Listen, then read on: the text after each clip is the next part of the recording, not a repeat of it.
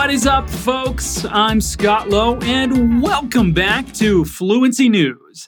It's great to have you with us. If you feel like you don't have time to study English and go about your day, this podcast is here to help you and prove you wrong.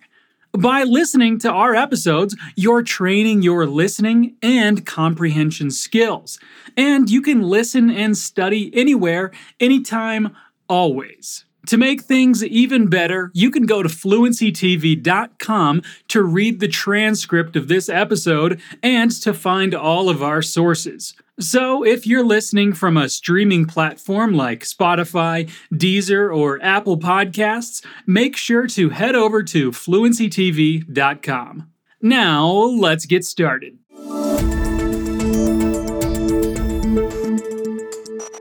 As we promised on our last episode, we come bearing updates. First, let's talk about the Freedom Convoy in Ottawa, Canada. After more than three weeks of demonstrations, the last remaining vehicles of the convoy were removed from downtown Ottawa.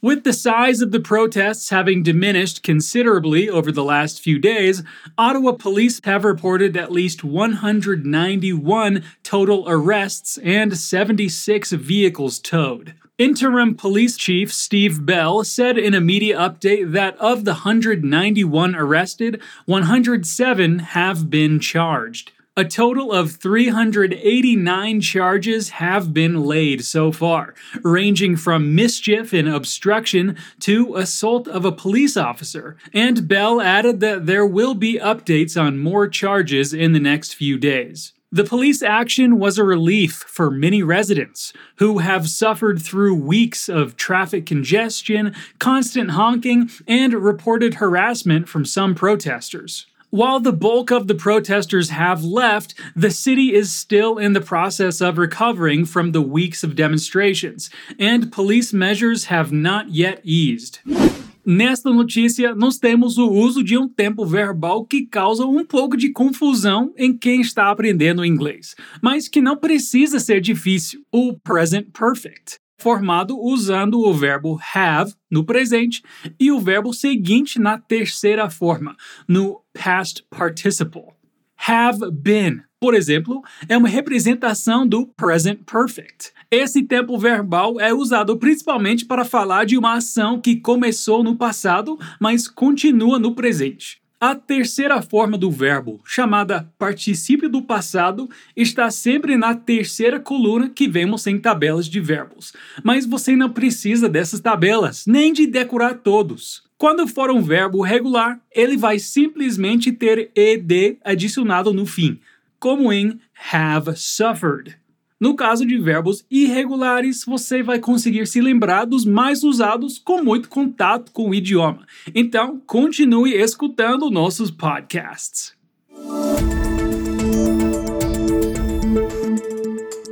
A massive leak from one of the world's biggest private banks, Credit Suisse, has exposed the hidden wealth of clients involved in torture, drug trafficking, money laundering, corruption, and other serious crimes. Details of the accounts, links to 30,000 Credit Suisse clients all over the world, are contained in the leak, which unmasks the beneficiaries of more than 100 billion Swiss francs, 554 billion reais, held in one of Switzerland's best known financial institutions. Credit Suisse repeatedly either opened or maintained bank accounts for an array of clients across the world, despite repeated pledges over decades to weed out dubious clients and illicit funds. The high risk clients include a human trafficker in the Philippines a Hong Kong stock exchange boss jailed for bribery, a billionaire who ordered the murder of his Lebanese pop star girlfriend, and executives who looted Venezuela's state oil company, as well as corrupt politicians from Egypt to Ukraine. The huge trove of banking data was leaked by an anonymous whistleblower to the German newspaper Süddeutsche Zeitung. I believe that Swiss banking secrecy laws are immoral the whistleblower source said in a statement. The pretext of protecting financial privacy is merely a fig leaf covering the shameful role of Swiss banks as collaborators of tax evaders. Credit Suisse said that Switzerland's strict banking secrecy laws prevented it from commenting on claims relating to individual clients. Credit Suisse strongly rejects the allegations and inferences about the bank's purported business practice, the bank said in a statement, arguing that the matters uncovered by reporters are based on selective information taken out of context. The bank also said the allegations were largely historical, in some instances dating back to a time when laws, practices, and expectations of financial institutions were very different from where they are now. While some of the accounts in the data were open as far back as the 1940s, more than two thirds were opened since 2000. Many of those were still open well into the last decade, and a portion remain open today. The repercussions of the leak could be much broader than one bank, threatening a crisis for Switzerland, which retains one of the world's most secretive banking laws. Swiss financial institutions manage about 7.9 trillion Swiss francs, 46.6 trillion reais, in assets, nearly half of which belong to foreign clients. Nessa notícia, temos algumas palavras que podem ser novas para você. Vamos ver algumas. Array, nesse contexto, significa variedade. Array. Weed out não é uma palavra, é um phrasal verb que pode ser traduzido para uma única palavra: eliminar. Weed out. Whistleblower pode significar denunciante, delator, a pessoa que expõe informações sobre ações ilegais de uma pessoa ou empresa. Whistleblower. A palavra purported é uma bem incomum, bem formal, que significa suposto, suposta. Purported. Uma palavra mais comum que você pode usar ao invés de purported é alleged, que também tem o mesmo significado de fazer uma suposição, alegação. Alleged.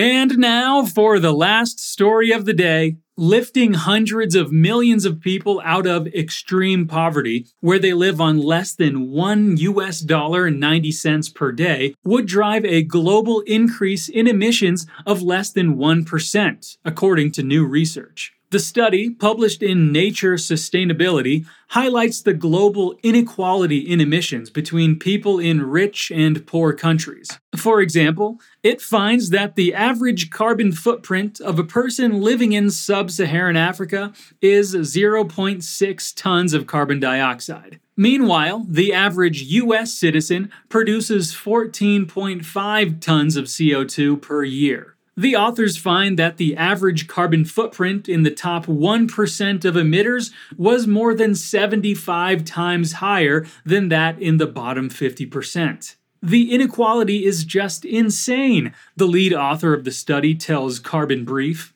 If we want to reduce our carbon emissions, we really need to do something about the consumption patterns of the super rich. A scientist not involved in the research says that we often hear that actions taken in Europe or the US are meaningless when compared to the industrial emissions of China or the effects of rapid population growth in Africa.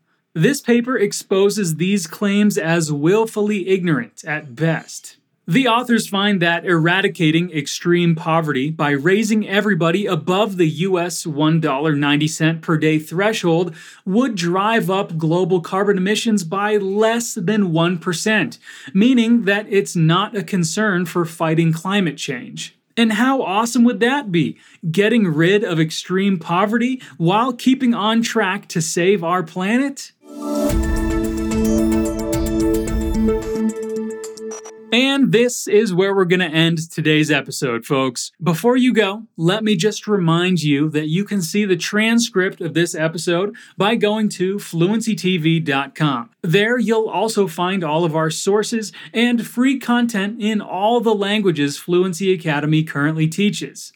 E sabia que você pode ficar por dentro de novas turmas na nossa lista de espera? Então, se você sonha em chegar à fluência em inglês, espanhol, francês, italiano, alemão, japonês, mandarim ou coreano, entre na lista de espera. Se você ainda não fez a sua inscrição, é só apertar o link na descrição desse episódio. É super rapidinho e é 100% de graça. There's a new episode of Fluency News every week, and we'll be here waiting for you.